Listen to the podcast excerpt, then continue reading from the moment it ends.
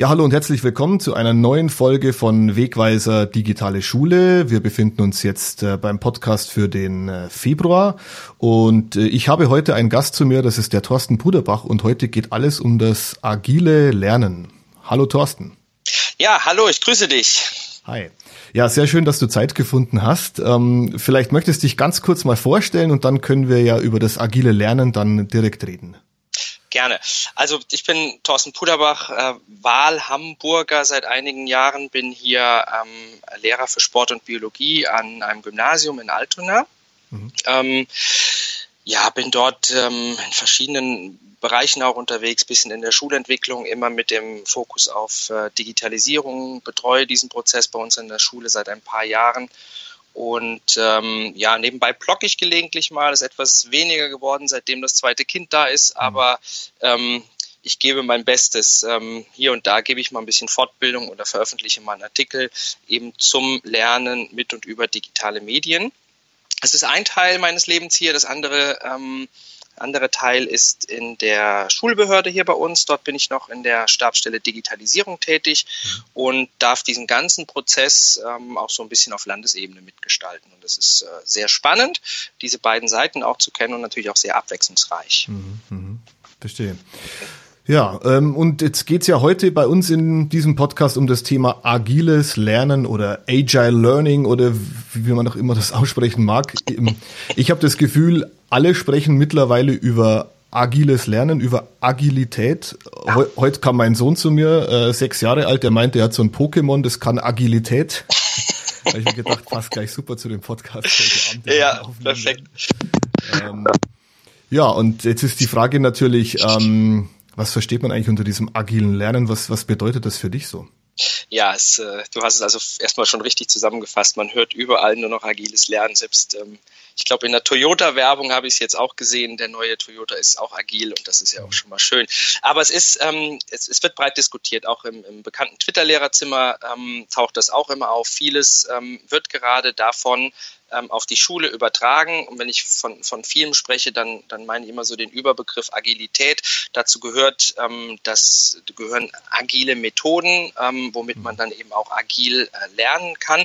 Und das ist eigentlich das, was ich bei mir im Unterricht ähm, mache. Ich, meine, meine vorherrschende Unterrichtsform ist das Projektlernen und ähm, das unterstütze ich dann auch mit ähm, Methoden aus dem agilen Projektmanagement. Und mhm. ähm, so versuche ich dann ähm, mit den Schülern diese Phasen, die auch so wichtig sind, eben ähm, wenn man Projekte plant, wenn man den Weg zum Ziel plant, eben auch dahingehend zu unterstützen. Und da habe ich dann irgendwann mal ähm, ja, einen Freund auch gehabt, der ähm, in einem Startup arbeitete und der hat damals mit diesen agilen Methoden auch gearbeitet. Und ich habe mir das angeguckt, ähm, bin auch mal in eine Firma gegangen, habe mir das dort angeguckt, habe das ist etwas Wunderbares, um das auch mit Schülern in der Schule zu machen, so dass sie ähm, auch Unterstützung bekommen beim Planen der nächsten Schritten, beim Planen des, des Lernprozesses. Ähm, mhm. Und ähm, ja, das ist das, was ich dann eben auch unter, unter agilem Lernen verstehe, eben die Projektmethoden, die es gibt, eben auf die Schule auch zu übertragen. Würdest du sagen, Thorsten, dass ähm, agiles Lernen eigentlich ganz streng mit diesem äh, Projektlernen verknüpft ist oder kann man das auch weiter einsetzen? Das, also ich verknüpfe es sehr eng damit. Ähm, hm das ist einfach jetzt mein, meine vorherrschende Unterrichtsform, aber natürlich lässt sich das auch ähm, grundsätzlich weiter einsetzen. Es kommt auf den Kontext an, es kommt auf die Ziele natürlich an, die man verfolgt, aber das hat jetzt nichts äh, nur und ausschließlich mit Projektlernen zu tun. Mhm. Okay. Ähm, eine Möglichkeit, um agiles Lernen ja zu unterstützen, ist eine Methode wie, wie Kanban. Und die nutzt du ja auch in deinem Unterricht äh, häufiger mhm. mit deinen Schülern. Ähm, erklär doch mal ganz kurz, was, was Kanban bedeutet und ähm, wo es denn die Vorzüge im Unterricht dann haben kann, dass wir das mal so mhm. an einem konkreten Beispiel vielleicht mal kurz aufzeigen. Ich gehe vielleicht erstmal ganz kurz raus aus der Schule und ähm, dann wird es vielleicht auch deutlich, was das eigentlich ist. Und wenn du, wenn du in einem Café sitzt und bestellst dir, ähm, was weiß ich, einen wunderbaren Latte Macchiato, dann hast du eigentlich auch ähm, gedanklich ein wunderbares Kanban-Board vor dir. Denn ähm, stell dir vor, du sitzt an Tisch 1 mhm. und ähm, jemand kommt zu dir und ähm, nimmt die Bestellung auf. Und das ist letzten Endes schon mal der erste Schritt in einer Spalte, also Bestellung aufnehmen. Ähm, der zweite ist die Bestellung zubereiten. Der dritte ist die Bestellung ausgeben. Der nächste Schritt Tisch abräumen und bezahlen. Und das sind, stell dir dann einfach vor, es sind Spalten und deine, deine ähm, dein Name oder dein Tisch 1 ist eine Karte und wird immer von einer Aufgabe eben zur nächsten weiter übertragen. Also vom mhm. Aufnehmen zum Zubereiten. Und da sieht man, ähm, dass eine Aufgabe immer weiter und weiter geschoben wird und sozusagen ähm, in einem Prozess fließend bis hin zum Ziel geführt wird. Und ähm, so ist das in der Schule auch. Ähm, die Schüler haben eine Aufgabe, die sie sich vorgenommen haben und das ist letzten Endes das, was sie, was sie machen wollen, also eine, eine To-Do-Spalte sozusagen. Und mhm. im Projekt ähm, fassen meine Schüler Aufgaben in dieser To-Do-Spalte zusammen. Ähm, suchen sich dann einige raus und beschäftigen sich dann damit. Also sie schieben sozusagen weiter in eine Doing-Spalte. Ich mache diese Aufgabe jetzt und wenn Sie diese Aufgabe erledigt haben, schieben Sie ähm, die in die Dann-Spalte. Also die Aufgabe ist erledigt. Und ähm, visuell kann man sich das wirklich vorstellen, dass man einfach Spalten hat und ähm, einzelne Aufgaben werden dann eben bearbeitet und weitergeschoben, so dass sich am Ende mhm. ähm, hoffentlich eine volle Dann-Spalte, eine volle Erledigt-Spalte ähm, erkennen lässt und man sieht eben, was auch was oder was passiert ist. Ja, das sind jetzt drei, drei Spalten, ähm, mit denen ich äh, arbeite. Es gibt mehrere Spalten. Ähm, man kann noch eine, eine Backlog, also ein, wenn du kennst es sicherlich auch, man hat in, in einem Projekt ganz, ganz viele Aufgaben und davon müssen nicht alle jetzt wirklich erledigt werden. Nicht mhm. alle sind jetzt in der Priorität so hoch, dass sie jetzt angegangen, angegangen werden müssen. Und ähm, davor setzt oder dafür setzt man eigentlich vor diese erste Spalte To Do noch eine weitere Spalte mit so einem Backlog. Und da kommen mhm. alle Aufgaben rein, die einem einfallen, die man irgendwann vielleicht im Laufe des Projekts noch erledigen muss. Und in mhm. diesem, in diesem Haufen von Aufgaben ähm, oder da muss man, da muss man am Ende dann eine gewisse Priorisierung reinbringen, ähm, so dass relativ klar ist, dass was oben steht, das ist jetzt eigentlich das erste, was wir bewegen müssen, bearbeiten müssen und zum, zum Ziel hinbekommen. Und dann, ähm, ja, es sind das so vier Spalten, mit denen meine Schüler eigentlich arbeiten. Mhm. In dem Backlog lässt man also auch Dinge zu, ähm, wo man auch sagt, ähm, die verwerfen wir vielleicht komplett, weil die sind nicht zielführend für dieses Projekt, aber wir nehmen es einfach jetzt mal auf, wir besprechen das im Team, sortieren das dann in die To-Do-Spalte rüber und ja. priorisieren das dann noch von der Reihenfolge her.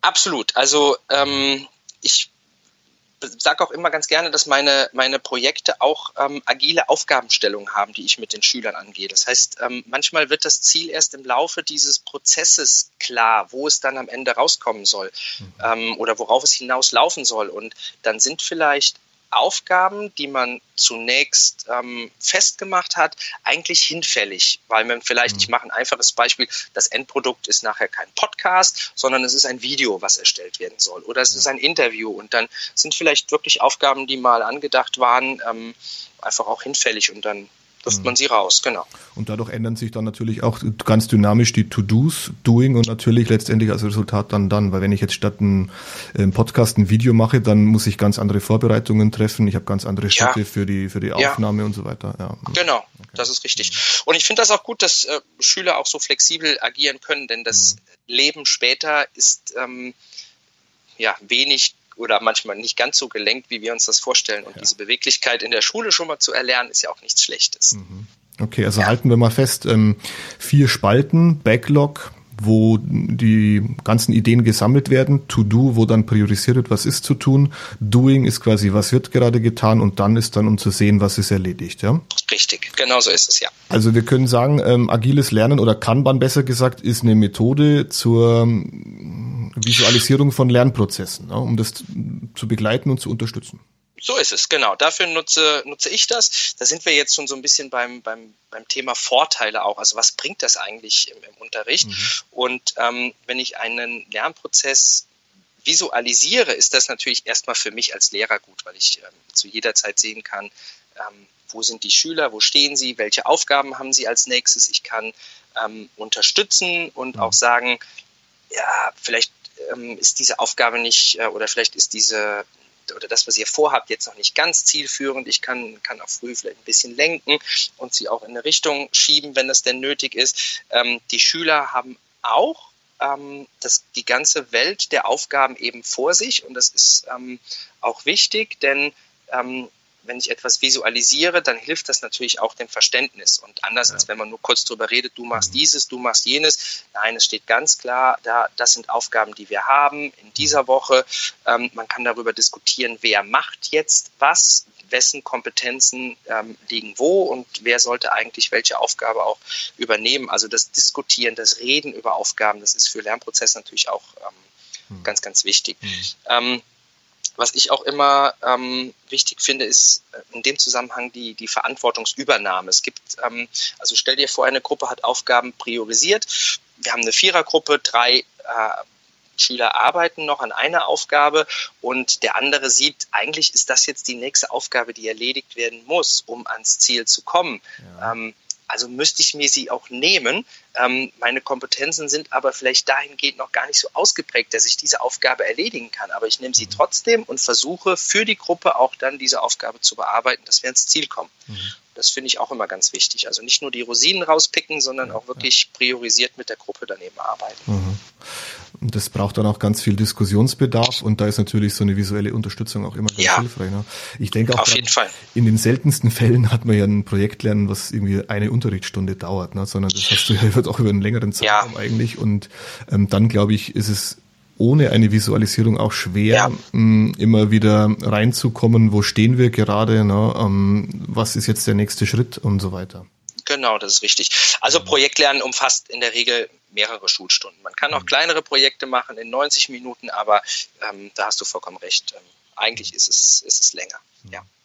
Finde auch eine, eine Sache, wenn wir jetzt noch bei Vorteilen ähm, auch sind, ähm, ist eine Begrenzung von Aufgaben. Ich habe irgendwann die Erfahrung gemacht, dass sich Schüler sehr viele Aufgaben vorgenommen haben, die sie in den nächsten zwei oder drei Doppelstunden ähm, erledigen wollen. Mhm. Und beim, beim Kanban versuche ich das auch zu, ähm, äh, ja, zu, zu minimieren. Ich sage, ausschließlich vier Aufgaben hängen jetzt in der Spalte To-Do und die mhm. bearbeitet ihr erst, dass da auch der Fokus ist und nicht zehn Aufgaben und dann kommt der Druck. Ähm, wir kennen das von unseren To-Do-Listen, die wir so führen. Oh, Man ja. wacht morgens auf und sieht dann eine Zahl 52 Aufgaben heute. Nein, also wirklich. Ähm, genau, die Aufgabenzahl begrenzen, dass Schüler auch ohne Druck arbeiten können. Mhm. Okay, das macht Sinn, ja. ja. Ähm, Erlaub mir jetzt mal folgende Frage. Ähm, Braucht es dazu überhaupt digitale Werkzeuge? Oder könnte man nicht, wenn du jetzt vier Gruppen hast, da stellst du in jedes Eck einen Flipchart rein oder ein Poster und die kriegen dann Bordmarker und alles ist gut? Ja, so fange ich in der Regel auch an. Ähm, wenn ich äh, das Kanban-Board einführe, sind das analoge Boards, die irgendwo in der Ecke stehen. Ähm, damit arbeiten wir und das ist in der Regel auch sehr zielführend und ähm, ja, bei mir war es damals, ich bin, bin weggegangen aus einem ganz banalen Grund. Die Post-its an diesen Boards sind immer abgefallen und das hat mhm. mich genervt und ähm, das hat auch die Schüler genervt. Und ähm, so bin ich dann irgendwann auf, auf äh, digitale Medien eben auch äh, gekommen, beziehungsweise auf digitale Tools, die das Kanban-Board-Prinzip unterstützen ähm, und mir kann ich ganz kurz einhaken? Also Post-its ja. bloß zur Verständ zum Verständnis. Ähm, weil ich hätte jetzt gesagt, naja, das schreibe ich hin, aber Post-its nutzt du dann natürlich, weil du musst ja diese Stati ändern, oder ja, also von. Genau, mhm. richtig. Also ein, ein Post-it ähm, wäre dann eine Aufgabe und die würde dann eben wandern von mhm. To Do, ich muss sie jetzt machen, zu Doing, zu Done. Genau. Okay. Und das muss natürlich eben bewegt werden. Und ja. ähm, mhm. Post-its ähm, in verschiedenen Farben habe ich früher auch verwendet für verschiedene Schüler, dass man auch wirklich sehen kann, welcher Schüler hat jetzt auch ähm, mhm. arbeitet an welchem, an welcher Aufgabe, dass es auch ein bisschen übersichtlicher ist, was die, mhm. ähm, was die Farben angeht. Genau. Verstehe. Ja. ja. Genau, und digital, also das war ein Punkt, warum ich irgendwann auch ähm, zu, zu, digitalen Tools gegangen bin. Aber es gibt natürlich noch, ähm, noch andere Gründe, dahin zu gehen.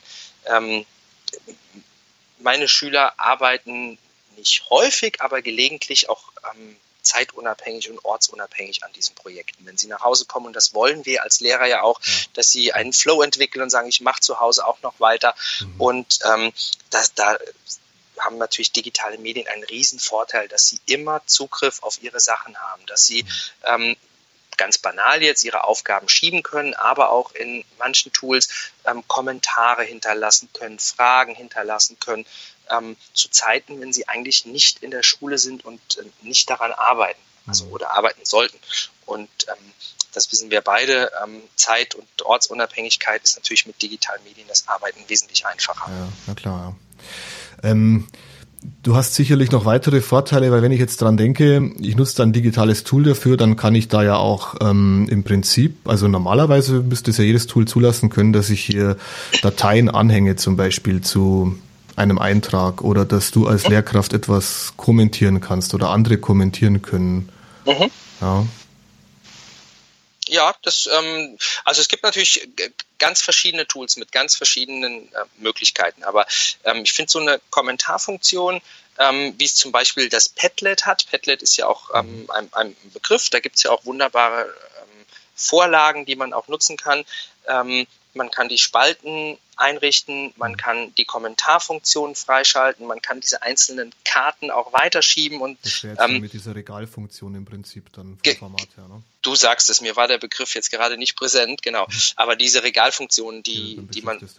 Genau, und ja. da, ähm, also Padlet ist dafür ein wunderbares Tool, um, um alles, ähm, um alle Funktionalitäten auch zu haben, die man mhm. braucht, um so ein Kanban-Board auch aufzusetzen. Und vor allen Dingen wahnsinnig einfach und intuitiv. Und das mhm. ist ja für Schüler auch immer ähm, ein ganz entscheidender Punkt. Ja, ja. ja. Im Artikel im Wegweiser Digitale Schule hatten wir jetzt äh, als andere Alternative dann Trello vorgestellt. Ähm. Mhm. Genau, Trello ist auch ein ähm, sehr umfangreiches Tool zum Projektmanagement. Ähm, Habe ich auch irgendwann mal kennengelernt und ähm, selbst auch viel mitgearbeitet. Ähm, ist, also wie gesagt, viel, viel umfangreicher. Man hat ähm, die Möglichkeit, noch Links hinzuzufügen, ähm, das geht beim Padlet jetzt auch, keine Frage, aber auch ähm, einzelne Unterkommentare von Unterkommentaren aufzurufen, noch Labels hinzuzufügen. Also ein Label kann zum Beispiel sein, ähm, nächste Woche zu erledigen. Mhm. also dass ich einer Karte sozusagen eine weitere Notiz mit einem Auftrag ähm, mhm. äh, anhänge oder eine, eine Frist auch noch anhänge. Das heißt, die, die Umfänge, die Möglichkeiten mit Trello sind da äh, total vielfältig. Und ja. ähm, das übersteigt natürlich das, was man in der Schule braucht, aber ja. ähm, ich stelle es meinen Schülern immer frei, was sie so benutzen und einige ja. nutzen auch Trello dafür. Das ist also auch. Also ich Problem. denke auch, obwohl natürlich ganz viele Features in Trello sind, aber das Interface nimmt sich eigentlich sehr zurück, so dass man einfach, wenn man das andere mhm. nicht nutzen will, also man wird nicht jetzt erschlagen von äh, hunderten Optionen, sondern nee. es sieht eigentlich schick übersichtlich aus. Total. Ähm, also, und, und ich denke, was ein ganz großer Vorteil auch ist, ähm, mittlerweile im Gegensatz zu Padlet, bei Padlet hast du ja aktuell in der kostenlosen Variante nur noch, glaube ich, zwei oder drei Padlets frei. Irgendwie so. Ja. Ich komme noch aus der Zeit, äh, da waren es mehrere und das darf ich jetzt auch noch so frei nutzen, aber bei Trello hast du ja nach meinem Wissensstand keine Beschränkung, wie viele Boards du aufmachst, oder? Ah, ich bin, ich meine doch, also mittlerweile haben sie auch eine Begrenzung eingefügt. Mhm. Ähm, ich habe aber jetzt auch nicht ähm, im Kopf, wie viel das ist, aber ähm, bist nicht an die Grenzen gestoßen. Ich bin nicht an die Grenzen mhm. gestoßen, genau, das muss ja. man sagen. Und ähm, es gibt immer ähm, die, die, Möglichkeit, irgendwie unbegrenzt persönliche Boards dann ähm, einzureichen, die aber irgendwie limitiert sind, was die Megabyte-Anzahl angeht. Aber ja. ich weiß. Aber mich hat Problem sein im schulischen Bereich, denke ich. In der Regel nicht, genau. Ich muss noch mal nachgucken, ich weiß es mhm. nicht ganz genau. Okay. Ja. Also ein wunderbares, äh, wenn ich das noch sagen darf, eigentlich einfaches ähm, Tool, was meine Schüler doch häufig nutzen, ist so ein Etherpad. Ein mhm. Zumpad kennt man. Mhm. Ähm, sie arbeiten da wirklich mit, mit Text und machen Copy und Paste die einzelnen Aufgaben. Also mhm. sie erstellen sich sozusagen mit, mit einem einfachen Textformat dann auch solche Spalten. Ähm, manche ähm, Schüler sind da. Darf ich da kurz einhaken zum Verständnis? Gerne. Ähm, weil du sagst Spalten, aber Spalten hast du in so einem Etherpad ja nicht, sondern die schreiben das dann einfach untereinander. Also genau, sie machen sich einfach eine Überschrift To Do, eine Überschrift Doing mhm. und dann schreiben sie unten drunter in, in normaler Schriftgröße eben weiter. Und ähm, ah, ja. Mhm. ähm, also es gibt Schüler, die, ja, die reduzieren, also ganz minimalistisch arbeiten sie auch, ähm, auch damit. Und ähm, ja, das mhm. es auch. Freut mich immer wieder, erstaunt mhm. mich auch immer wieder. Man oder naja, was heißt Mann? Ich denke manchmal, eigentlich sollten sie zum Padlet gehen, zu Trello gehen, zu CryptPad gehen, aber sie gehen dann zum Etherpad und sind damit auch glücklich. Und ähm, letzten Endes wollen wir ja, dass Schüler sich selbst auch ähm, ein Tool raussuchen, mit ja. dem sie arbeiten, kommen. Mhm. Jetzt in Anlehnung auch an die, an die KMK. Genau. Ähm, ja, mhm. also selbst auswählen. Und die Freiheit sollen sie auch haben. Und mhm. wenn sie merken, dass sie damit nicht zurechtkommen, dann können sie wechseln. Und, mhm. Ähm, ja. muss halt reflektiert werden. Aber du hast halt einfach mal so verschiedenste Tools vorgestellt und auch damit schon mal ge gearbeitet und dann, dann entscheiden die halt selbst, was sie dann verwenden. Genau, so ist es. Mhm. Und ähm, das geht natürlich nur, wenn man lange auch eine Klasse hat, mit der man über einen gewissen Zeitraum zusammenarbeiten kann. Meine Klasse, mit der ähm, ich sehr viel Projektlernen betreibe, habe ich jetzt wirklich fünf Jahre auch und die mhm. kennen wahnsinnig viele Tools und ähm, die wählen ganz ähm, ganz entspannt aus und die wissen auch schon, nee, dafür wird Etherpad nicht reichen. Ja, Padlet, ja, lass uns das mal leben. Also sie mhm. diskutieren das schon, sie reflektieren die Nutzung und ähm, das sieht schon ganz gut aus, aber es hat halt auch gedauert. Ja, gut. Ja. Ist klar, dass das nicht von heute auf morgen geht, aber das, genau.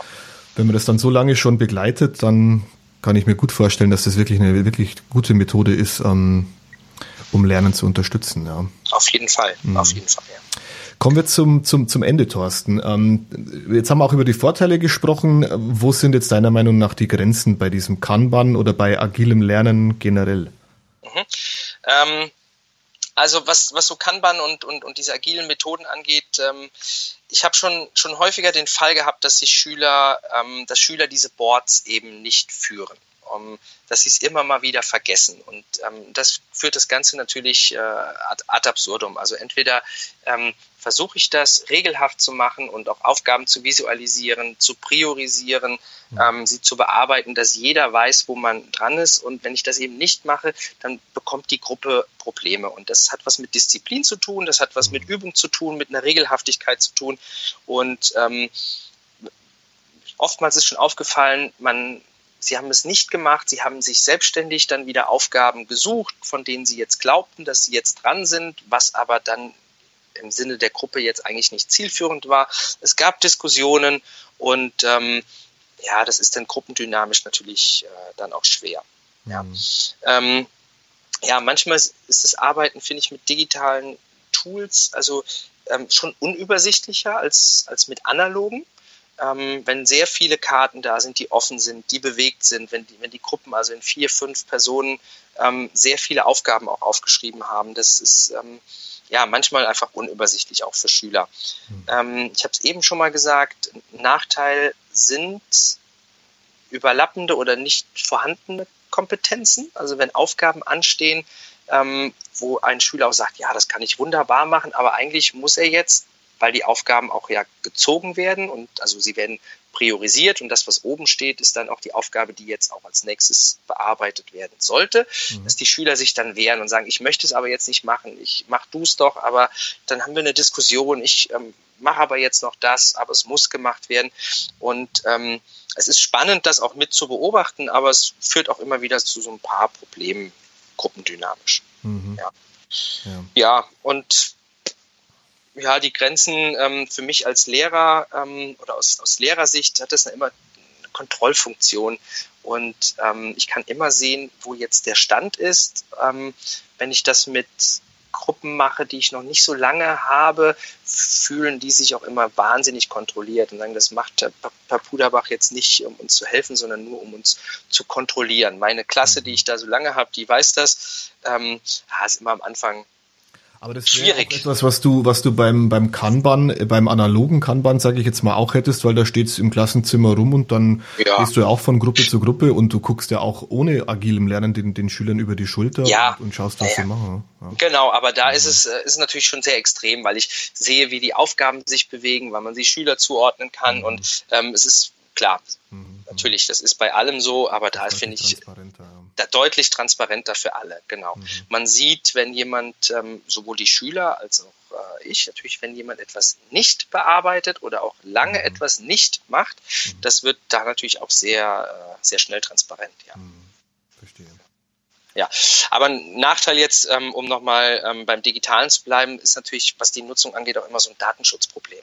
Ja, hm. das ähm, muss man auch immer mal wieder schauen, wie man ähm, damit umgeht. Ähm, viele Tools sind dann auch nicht gemacht für den Einsatz in der Schule, ähm, insbesondere dann, wenn es wirklich darum geht, auch personenbezogene Daten natürlich irgendwie auch zu nutzen, was man ja dann logischerweise nicht darf. Aber mhm. da sind natürlich auch dem Grenzen gesetzt, keine mhm. Frage.